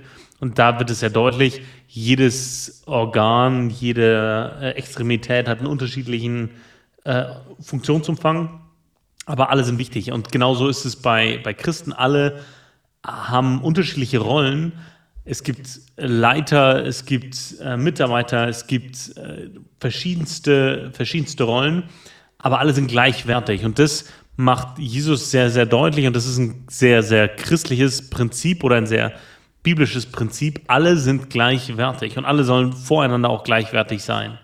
Und dann sagt er, dient einander und macht es als, ja, als sehr wichtiger Bestandteil des christlichen Miteinanders ähm, aus. Ja? Und ich glaube, dass es für das menschliche Miteinander gilt. Ich glaube nicht, dass es für Unternehmen gilt. Ich glaube nicht, dass es ähm, ja, in, in, in, in der Richtung anwendbar ist oder in jedem, in, in jeder Phase. Aber zwischen uns soll dieses äh, Beispiel des Dienens ähm, stattfinden. Und da ist, ist meine Frage an dich, wie kann so ein Dienteinander aussehen? Eine schwierige Frage natürlich. Ähm also ich stimme, ich stimme dem bei, dass du gesagt hast. Ich denke aber auch, dass natürlich auch in, in um das noch vorher zu sagen, ähm, auch in Kirchen auch da eine Hierarchie wichtig ist. Wir sehen es ja auch in der Bibel. Also nicht, dass man jetzt ja. denkt, okay, in Hierarchien, da hat jetzt jeder, jede Stimme zählt gleich viel, weil ich denke, es braucht ja da auch, die Bibel nennt es Hirten oder also Vorsteher, wie auch immer, Älteste, die dann letztendlich sagen, okay, wir haben uns verschiedene Meinungen angehört, aber wir entscheiden jetzt in diese Richtung. Weil manchmal musst du einfach Dinge entscheiden. Und ich, ich habe auch erlebt, in, dadurch, dass mein, dass mein, mein Dad ja auch in, in gewissen Netzwerken unterwegs war, habe ich viele Leute kennengelernt und viele Gemeinden kennenlernen dürfen, was ich als sehr großes Privileg erachte. Und ich habe auch entdeckt oder viel oft gesehen, dass es Gemeinden gibt, ja, die das, die eine schwache Führung haben und wo dann letztendlich schwierige Fragen nicht entschieden werden oder sehr zögerlich entschieden werden und da dadurch immer sehr viel Raum offen ist für äh, dass Leute ihre Stimmen irgendwie zu stark gewichten, dass es zu wenig ähm, hierarchisch entschieden wird. Und das ist nie gut. Weil, wenn du, ich denke, ich denke, der, der, man sagt ja auch das Sprichwort, der Fisch stinkt immer vom Kopf. Und ich denke, du brauchst doch eine Führung, die im Wort gefestigt ist, die sattelfest drin ist und Dinge entscheiden kann und die es auch gerne tut. Ja. Im Wohle der anderen natürlich. Nicht genau. um eigene Dinge zu, äh, durchzusetzen, sondern im Wohle der anderen und natürlich im Wohle der Gemeinde und so, wie sie es auch von, von Gott als richtig erachten. Ja, genau. Und da hast du einen sehr wichtigen Punkt gebracht. Sie dienen damit ja den anderen. Ne? Sie haben eine andere Rolle, sind aber gleichwertig. Mhm. Äh, und durch diese Verantwortung, die zum Beispiel Pastoren gegeben ist, äh, wie wir es auch bei unseren Vätern erlebt haben, das ist eine Rolle, die sie haben, aber niemals für den eigenen Bonus, niemals für die eigene Karriere, sondern immer zum Wohle der Menschen, die ihnen anvertraut sind. Und das, das ist so der, der, der Unterschied zu dem, wie es jetzt in einem Unternehmen vielleicht angehen würde, wo jeder in allererster Linie versucht, sich selber abzusichern ne, und Voll. seine eigene Position zu stärken. Und in, in einer Kirche nach Gottes Sinn ist ja Macht selbst nie ein, es ist nie ein Selbstzweck. Ja. Äh, wohingegen in anderen Bereichen, zum Beispiel der Politik, Macht wichtig ist, ja, und äh, auch irgendwo ein Selbstzweck. Manche versuchen ja, Macht zu erreichen, um des Mächtigsein Willens in der Kirche, in, in, in dem christlichen Miteinander hat sowas nichts ähm, zu suchen. Ich fand äh, den, den Gedanken dient einander auch einen schwierigen Gedanken. Klar gibt es so klassische Beispiele wie, wenn du weißt, jemand macht eine schwere Zeit durch, gehen, ermutige ihn. Ja? Wenn du weißt, jemand ist irgendwie zum Beispiel körperlich limitiert, geh hin und hilf ihm im Alltag wenn du weißt, äh, jemand oder vielleicht auch in der, in der Gemeinde, dadurch, dass ich eine Predigt halte, diene ich den anderen, ähm, dadurch, dass ich mich da einbringe. Aber mir ist schon aufgefallen, dass wir durch ein, dadurch, dass wir in einer individualistischen Gesellschaft leben, jeder dazu neigt, seine Probleme selber zu lösen. Was im ersten Step auch wichtig ist. Auf der anderen Seite, das dient einander, bedeutet ja, dass es immer Leute geben muss, denen gedient werden kann und Leute, die dienen wenn alle sagen, ja, ich bringe jetzt ein bisschen was ein, aber lass mich in Ruhe, dann funktioniert das System nicht mehr. Mhm. Verstehst du, was ich meine? Ja. Wie, wie, wie geht's dir da? Äh, tust du dich da leicht, dir dienen zu lassen, in dem Sinne, dass dir helfen zu lassen oder dass jemand was Gutes tun kann? Ja, das ist ein inter interessanter Gedanke. Ich, ich muss da kurz drüber nachdenken. Ähm es ist, ist, ein spannender Gedanke. Also, um noch einmal auf deine vorige Frage, weil ich die noch nicht ganz äh, zur Gänze beantwortet habe, ähm, nochmal zurückzugehen. Also, wie, wie kann ich die nicht denken? Das kann jeder in seinem Dienst. Und ich denke, ähm, ich habe mich die Woche, ich habe was vorbereitet, weil ich demnächst auf, so, auf, ein, auf ein Seminar gehe und dort, dort einen Workshop halte. Und da ist mir auch aufgefallen, dass das Dienst und, und also Taten werden schon auch betont in der Bibel. Es ist nicht nur dein Glaube für dich und dein, dein Gott für dich und Hauptsache dir geht's gut und Hauptsache du, hast dein, du kannst deine Religiosität ein bisschen ausleben, sondern es, ist, es hat schon mit Handlung zu tun. Also Jakobus betont das ja auch stark, der sagt, hey, ein Glaube ohne Werke ist ein toter Glaube. Und da gibt es ja sehr viele Stellen. Und ich denke, die Motivation ist primär im Dienst immer primär zu Gott. Du sollst den Herrn, deinen Gott lieben. Das ist meine erste Motivation. Erstmal, wenn ich meinen Herrn wirklich liebe, dann möchte ich ihm auch dienen. Weil es ist ja ein Herr ja, und kein Kumpel oder kein mein Papi im Himmel. Also finde ich ganz furchtbar, diese, diese, diese, diese Semantik. Ähm, da möchte ich ihm auch dienen. Und dann natürlich zweitens ist Liebe zu den Menschen. Ja? Du sollst deinen Nächsten lieben wie dich selbst. Also das, wenn das meine zwei Motivatoren sind, dann werde ich auch sehr stark davor bewahrt werden, irgendwie enttäuscht zu werden, weil ich dann irgendwie, ja, ich mache das für den und den. Und dann hat er sich nicht bedankt und dann war ich irgendwie angefressen auf den. dann habe ich da ganz schnell so eine toxische, so toxische Dynamiken in, in Kirchen, die auch sehr schnell sehr hässlich werden können. Und ich denke, das ist alles andere als ein Zeugnis und das gibt es ja leider auch. Das ist immer wieder ein Ding, wir sind alles Menschen. Ja, wir sind alles, alles fehlbare Wesen. Ähm, und ich denke, jeder, egal ob du jetzt äh, dein Dienst ist zu putzen oder zu beten, wie ich es neulich auch gelesen habe, in, in einem Wort die Hannah tat ihren Dienst und äh, betete täglich im Tempel. Es war ihr Dienst zu beten. Und wir denken, die Frau macht da nichts, warum putzt sie nicht mal durch? Oder warum, warum kann die sich nicht in der Musik engagieren? Warum kann die, warum kann die nicht organisieren? Warum kann die nicht äh, die Datenbank verwalten? Ja. So. Ähm, nee, jeder hat einen unterschiedlichen Dienst. Wichtig ist, nimm deinen Dienst wahr, äh, tu deinen Dienst und tu ihn gern, hat mir mal ein, ein Bruder gesagt. Äh, das hat mir sehr gut gefallen. Natürlich, sich dienen zu lassen, habe ich da gar nicht so aktiv drüber nachgedacht, ehrlich gesagt. Aber ich bin, ich bin auch eher ein Typ, der, der Dinge gerne angeht und, und gerne die auch dann, dann tut und auch das auch in der Regel freudig tut. Aber stimmt, das ist ein interessanter Gedanke, da habe ich jetzt so gar keine, gar keine so gute Antwort drauf spontan. Hm.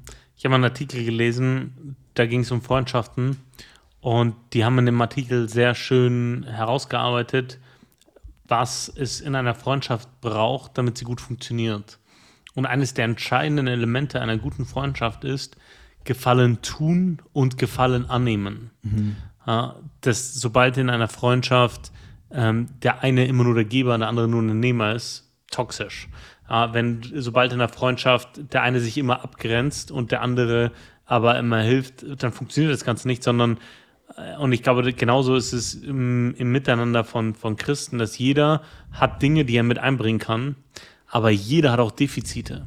Und sich in diesen Defiziten helfen zu lassen oder in Situationen, wo ich eigentlich auch eine Stärke habe, aber gerade nicht die Energie oder gerade nicht die, die Möglichkeit, sich da helfen zu lassen, das braucht doppelte Öffnung. Man muss sich öffnen in dem, was man gut kann und man muss sich öffnen in dem, was man nicht gut kann.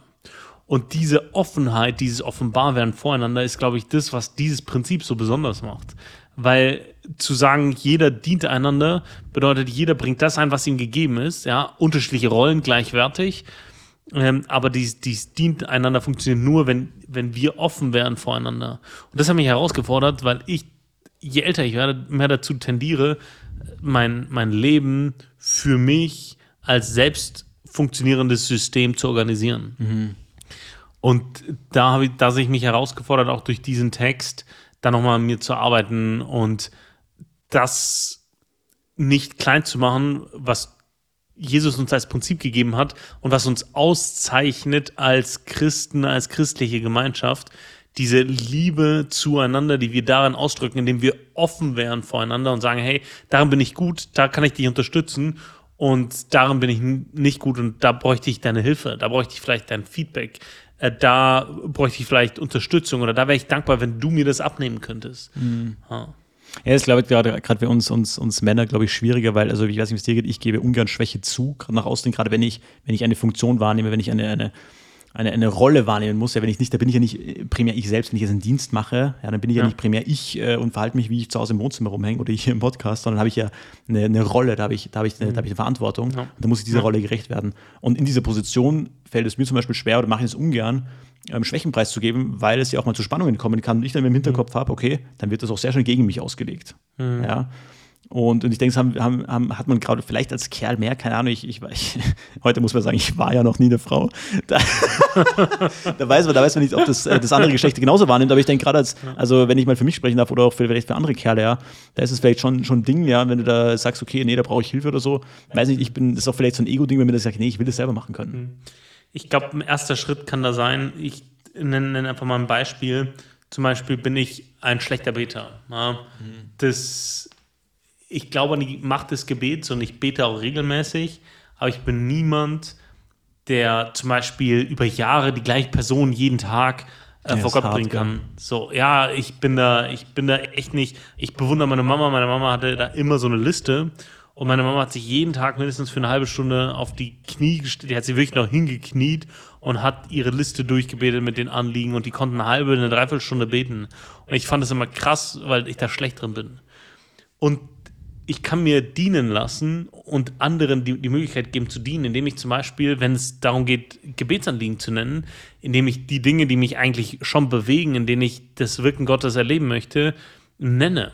Hm. Und dadurch, äh, das ist so ein erster kleiner Schritt, in dem ich mich beteiligen kann, in dem ich vielleicht auch was von mir offenbaren muss, ja, aber in dem ich anderen die Möglichkeit gebe, für mich zu beten und mir zu dienen, ähm, in, indem ich dieses kleine bisschen von mir preisgebe das ist so, so ein Beispiel. Und ich glaube, dass es auch in anderen Bereichen des Lebens so, so Dinge gibt. Ähm, und äh, ja, durch dieses Wort der Woche wollte ich einfach ein bisschen dafür sensibilisieren ne, und herausfordern. Ja, ein gutes Beispiel. Gutes Beispiel. Sehr gut. Finde ich gut. Wir müssen, wir, müssen, wir müssen auch wieder seicht aus der Folge rauskommen. Das ist uns ganz wichtig. wir starten tief rein. Wir müssen seicht, in, ja. seicht die Leute in die Woche entlassen. Ja, äh, unbedingt. Das, aber da habe ich, da, da, das ist meine, was ich noch wissen wollte, Frage perfekt für Simon, was ich noch wissen wollte. Ich bin über eine Schlagzeile gestolpert. Eine 16-Jährige ist mit einem fremden Ausweis in eine Bar gegangen und es hat mich gewundert, dass das eine Schlagzeile wert ist. Und deswegen ist meine Frage Das an dich. richtig Simon. schlecht. Ich habe gerade echt überlegt. Ja, und deswegen, äh, Simon, hast du dich schon mal auf eine Veranstaltung oder woanders reingeschlichen oder gemogelt, obwohl du zu jung warst? Oh, ich überlege gerade. Habe ich das schon mal gemacht? Aufgrund des Alters? Mhm. Ich glaube nicht, also uns wurde, uns wurde, glaube ich, ähm, in, witzigerweise, uns wurde im Lateinunterricht damals, als ich 13 war, war, war äh, wurde uns der Film Troja gezeigt, der ab 16 war. Da habe ich mir so gedacht, der Lehrerin war auch wirklich alles egal. Und zweitens war das eine, ich weiß nicht, ob du den Film Troja kennst, aber das ist, Ja. war für mich als 13-Jähriger, der doch, was äh, ge visuelle Gewalt betrifft, doch sehr behütet aufgewachsen ist. Das war, eine, Ja. war im positiven Sinne eine, eine, eine, eine Offenbarung der Gewalt für mich. Also das, das, da, war ich, da war ich definitiv zu jung dafür, aber ich habe es auch, auch nicht bereut tatsächlich. Und ich würde das auch meinem Sohn gucken lassen, wenn ich einen hätte. Also, aber sonst, sonst bei Veranstaltungen oder so fällt mir jetzt kein Beispiel ein. Ich, ich, ich denke nicht. Nie mit 17 auf eine Ü30-Party geschmuggelt oder so. Nee, war nicht so ganz mein Ding tatsächlich. Äh, Habe ich tatsächlich schon gemacht. Ich bin ähm, ja so in der Mitte meines Lebens äh, mit ja so 13 nach Bayern gezogen und ich bin dann in meine neue Klasse gekommen und dann war Frühlingsfest und äh, ja ab 16 Zugang eigentlich nur ab 16. Aber alle waren da und da musste ich natürlich auch hin, bin mit meinem Rad hin. Ich bin auch sehr behütet aufgewachsen und ich kannte das alles nicht. Aber ich habe mir gedacht, hey, achte Klasse, du bist halt voll im, in der Pubertät drin. Ich habe mir gedacht, wenn alle, alle meine Klassenkameraden da sind, ich bin hier neu, da muss ich da hin. Und dann bin ich da tatsächlich auch hin und habe mich durch so ein, also es war so ein großes Zelt. Und ich habe einfach gesehen, dass irgendwo bei diesem Zelt diese Planen nicht irgendwie verwoben waren. Ja, normalerweise hast du da irgendwie Haken oder so. Ja. Und habe mich da einfach reingeschlichen äh, mit meinen äh, ja, 13 Jahren und äh, habe mich zu meinen Klassenkameraden an den äh, Biertisch gestellt. Aber für mich war das Ganze so aufregend und so spannend, weil, wie gesagt, sehr behütet aufgewachsen ist auf dem Dorf und äh, neu in Bayern und dann äh, Frühlingsfest war auch kein Begriff, dass ich es da auch nicht lange ausgehalten habe, weil die, weil die Spannung so hoch war. Ich war da vielleicht eine Stunde oder so und dann bin ich wieder heimgeradelt. Ähm, aber ja, das war so eine, so eine, so eine Geschichte von mir. Und ich habe mir gedacht, das, das wäre eher eine Schlagzeile wert gewesen als eine 16-Jährige, die sich mit einem gefälschten Ausweis in eine Bar reinschmuggelt. Das stimmt, aber ich, find, ich fand das, ich fand das richtig eine, einfach eine, so, sowas ist doch eine schöne Kindheitserinnerung, oder? Also ich, ich schwelge da schon manchmal in so schönen Kindheitserinnerungen und bin auch sehr dankbar für. Das ist einfach, einfach herrlich. Daniel, was ich noch wissen wollte, hast du dir jemals einen Traum erfüllt, der wirklich ein, ein Traum von dir war, was hast du dir eingebildet, das hast du dir gewünscht, der sich aber im Nachhinein irgendwie als Flop erwiesen hat? Also, was irgendwie enttäuschend war, wo du gedacht das ist eigentlich, eigentlich was Quatsch.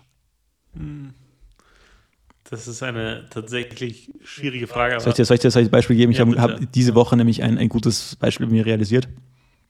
Und zwar, ich, ich werde ungefähr in ein paar Monaten werde ich umziehen, okay? Ich werde meinen Wohnort wechseln.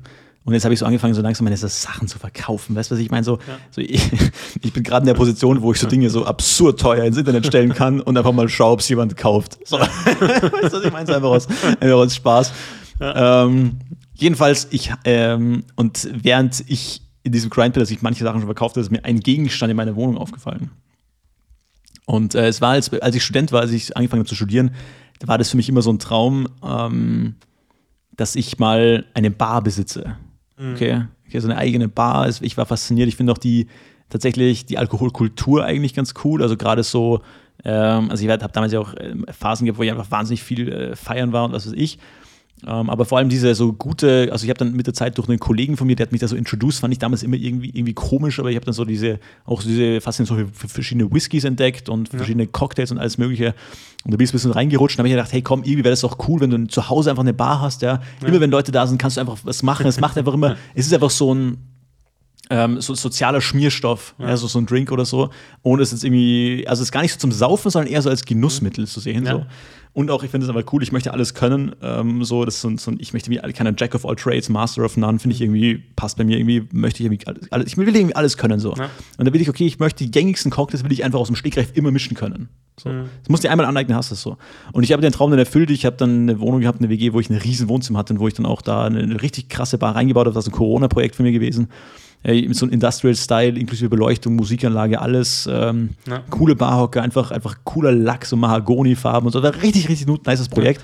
Und während Leute, Corona, muss ich sagen, war das auch gut. Ja. An die Leute da draußen, ich habe sie in live gesehen und bin in den, Genuss, in den Genuss gekommen. Die ist echt grandios. Also richtig fabelhaft. Ja, es war, es war einfach ein cooles Projekt damals. Also habe ich da, das ist einfach, geil, so das so komplett zu bauen. Einfach aus dem Kopf heraus, ohne Plan, ohne Zeichnung. Es ist einfach Stück für Stück entstanden.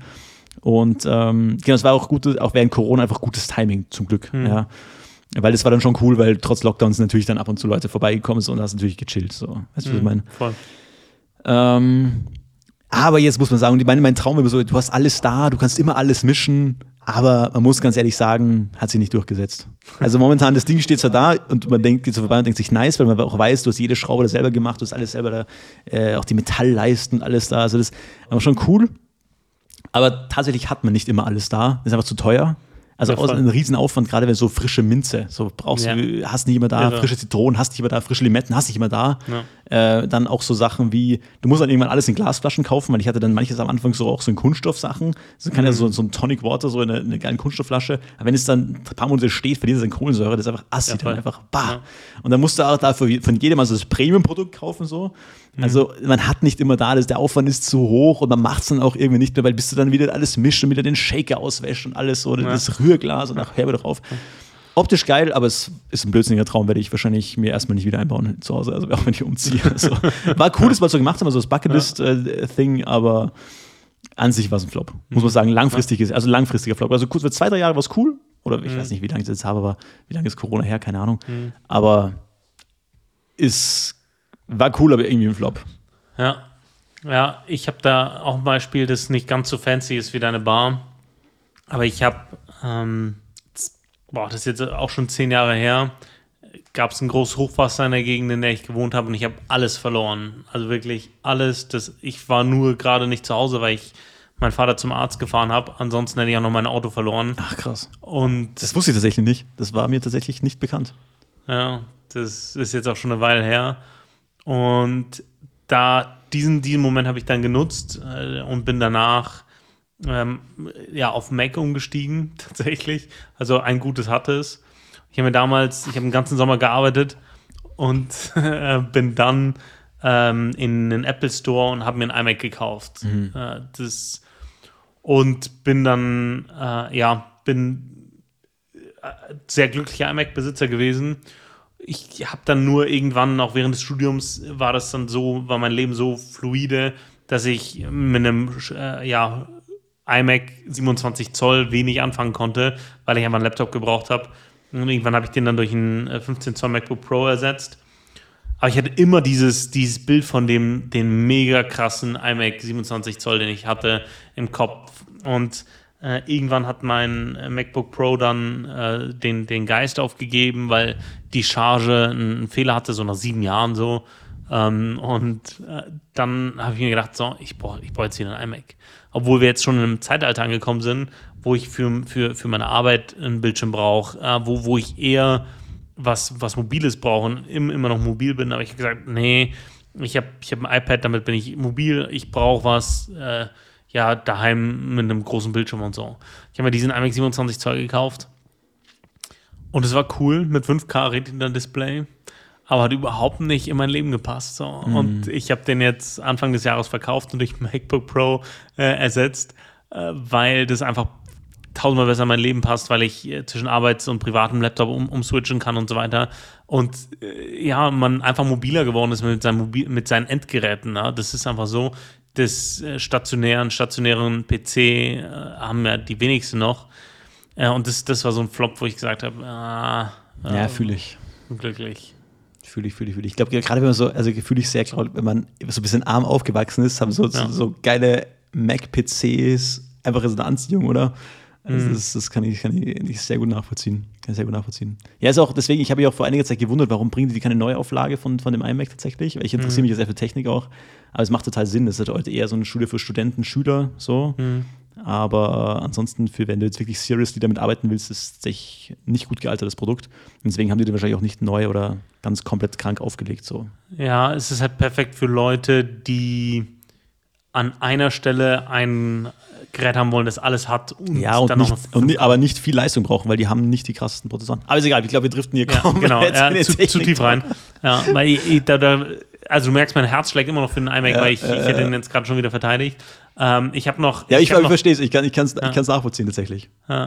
Headline Hero oder Random Tode, ich war mir nicht sicher. Braunbär. Wir haben schon lange keine, keine, keine. News zum, zum Bär mehr gehabt. Und witzigerweise hat mir einer unserer Hörer dankenswerterweise das gleiche auch nochmal geschickt äh, von einer österreichischen Zeitung raus. Ich hatte das aber schon im Spiegel gelesen und zwar Unfall in Österreich, Simon. Ja, ich habe es gelesen, ja. Bär von Zug erfasst und gestorben. In Österreich, nähe Salzburg, ist ein Zug mit einem Braunbär kollidiert und es hat es nicht überlebt. Und da die Herkunft nicht geklärt ist, wissen wir nicht, ob es unser Killerbär ist ähm, oder ein anderer, aber das war natürlich schon sehr traurig. Ja. Weißt du, weißt, was, ich, weißt, was ich daran witzig fand? Ich habe ich hab das auch angezeigt bekommen und Toter Bär finde ich erstmal witzig, klar. äh, nee, der lag jetzt auf den Gleisen, da gab es dieses Foto, gell, wo das, das über dem Artikel war dieses Foto, wo dieser Bär auf den Gleisen liegt und äh, Ja. tot ist so. Voll. Und die Kommentare waren wirklich extrem hasserfüllt. Und dann war so drunter gestanden so, ja, bei jedem Ereignis vom Ukraine-Krieg gibt es eine Triggerwarnung, aber bei dem Ereignis, was mich wirklich mal belastet, gibt es keine Triggerwarnung, was soll das? Und ich sagte, jeder Kommentar ging in diese Richtung, wo ich mir gedacht habe, was, was ist das für eine kranke Gesellschaft, wo euch ein Menschenleben praktisch weniger wert ist als irgendwie so ein, ein totes Tier. Irre. Wo, wo ich mir denke, schaut sich mal ein, ein Video an, wo ein Braunbär ein Tier frisst oder ein, ein Grizzlybär, so die zerfetzen ihre Tiere bei lebendigem Leib und fressen die einfach ohne zu töten. Und da denken sie, wenn ich da, und da war kein Blut zu sehen, weißt du, was ich meine? Das war total, das hätte auch schlafen können, das Viech. Ja. Verstehe nicht, lehne, lehne ich komplett ab. Also hast du noch einen guten die Woche? Nee, das war mein. Ich, habe hab jetzt zwei gute, zwei gute. Pass auf. Österreich ist ja wirtschaftlich ein bisschen anders strukturiert als Deutschland. Du hast ja, was jetzt die, Selbst das die selbstständigen Gewerbe betrifft, hast du die Wirtschaftskammer. Okay, es ist, Ja. äh, die das eben vertritt. Das heißt, wenn da eine neue Ausbildung angeboten wird, bundesweit, muss das die Wirtschaftskammer irgendwie absegnen. Und äh, folgendes ist die Headline. Was soll ein veganer Koch drei Jahre lang lernen? Wirtschaftskammer lehnt Antrag auf vegane Kochlehre ab. Ist sehr gut, sehr gut. ja, das ist, Das, das echt ist richtig so, so ein, ich Ja. stelle mir da so einen 50-jährigen äh, 50-jährigen Oberösterreicher vor, so, was soll der Veganer Koch drei Jahre lang lernen? So, gerade in so einem Land, wo Fleischkonsum einfach so, so zur Tagesordnung gehört. Die Kommentare Österreich- waren natürlich auch Premium. Österreich hat da gerade äh, mindestens zehn Sympathiepunkte dazu gewonnen, glaube ich. Äh, einfach, einfach genial. Und dann gab es natürlich dann irgendwie Interviews, ja, es sollte nicht mehr zeitgemäß, bla bla. Äh, ich fand einfach die, ich fand das Statement einfach stumpf. Gold. Ja, einfach gut. Und dann aus Australien. 95-jährige Frau stirbt nach Polizei-Taser-Einsatz in Altersheim. Auch gut. Auf, ich, ich lese doch die, die, die Caption vor. Eine 95-jährige Frau ist nach einem Taser-Einsatz der Polizei verstorben. In Australien wurde in einem Altersheim vor einer Woche die Polizei gerufen, weil eine Bewohnerin mit einem Messer unterwegs war. Die Frau soll aufgefordert worden sein, das Messer fallen zu lassen. Daraufhin soll sie sich langsam auf den Beamten zubewegt zu haben. Wo ich mir denke, naja, schnell ist in dem Alter auch eine Zumutung, oder? Dann setzt ein Polizist einen Elektroschocker ein. Die Frau verstarb nun. Gegen den Beamten wird jetzt ermittelt. Ermittelt. Da gewinnt niemand in diesem, in diesem Fall gewinnt einfach niemand. Da gibt es keine Gewinner. Aber einfach, einfach hart, wenn du weißt, du hast eine 95-Jährige gekillt, einfach mit einem Taser. Das ist wirklich eine Lose-Lose-Lose-Situation. Das ist echt hart. Und die Familie denkt sich, ja, komm, komm, komm, gib, komm, gib die Oma da ins Altersheim, da ist sie safe, da passiert nichts, da müssen wir sie nicht pflegen und so weiter. Weißt du, was ich meine? Und dann so tot getasert, ey. Ah, Oma wird eine nur gedacht richtig, haben, richtig arme oh, Frau, ey. Jetzt kann ich endlich mein Brot selber schmieren. Oh. Und, und das in einem Land, das übrigens sehr, sehr streng, unfassbar strenge so Gun Control hat. Australien. Die haben, die haben ihre ganze Bevölkerung praktisch ent, entwaffnet mal. Ja, naja, sterben die Leute dann Tasern, ja. Be that as it may. Fand ich, fand ich irgendwie Ah, auf eine komische. Art witzig. Naja. Ja, Und ich glaube, ich glaub, das ist auch ein gutes Schlusswort, oder? 95-Jährige stirbt nach Taser, das ist doch ein herrliches, her herrliche Motivation für die Woche. Man weiß, ihr wisst nie, wie ihr endet, Leute. Ihr wisst. Nie wieder endet. Und solltet ihr irgendwie in der Pflege arbeiten, besser se seht von einem Einsatz von Tasern in eurem Ja. Arbeitsalltag ab. Und auch, und auch ey, gebt den Leuten keine Messer. Das wäre auch noch ganz gut. Ja. Naja, Leute, das war's für die Woche. Danke fürs, fürs, fürs Zuhören. Wir hätten heute irgendwie gedacht, dass wir heute ein bisschen mehr thematisieren, dass wir im gleichen Raum sitzen. Tatsächlich war es äh, in der Folge jetzt gar nicht so viel Thema. Macht aber nichts. Äh, ja, auf jeden Fall auch von meiner Seite mal, ich finde es ich find's cool, dass wir jetzt doch schon so eine stabile Hörerschaft irgendwie haben und ähm, dass euch das anscheinend ja auch irgendwas, irgendwas gibt. Ähm, freut, uns, freut uns sehr, unser, unser doch sehr ausschweifendes äh, Gelaber hier doch manchmal, aber das macht auch dieses Medium irgendwie aus, als wenn ihr irgendwelche Anregungen habt oder, oder, oder Feedback oder irgendwas, was wir mal thematisieren soll. Ich kriege ab und zu auch irgendwelche Nachrichten, die mir dann sagen, ja, thematisier mal dieses Thema, dieses Thema. Es muss halt auch irgendwie ein bisschen so reinpassen, aber wir, wir schreiben es uns auf jeden Fall auf die Liste. Ähm, aber danke für den, für, den, für den Support bis hierhin. Ähm, ja, hoffentlich zieht euch auch natürlich irgendwas raus. Ansonsten war es das für die Woche. Kommt gut in die Woche. Es äh, hat ja noch einen Grund, warum wir montags immer posten.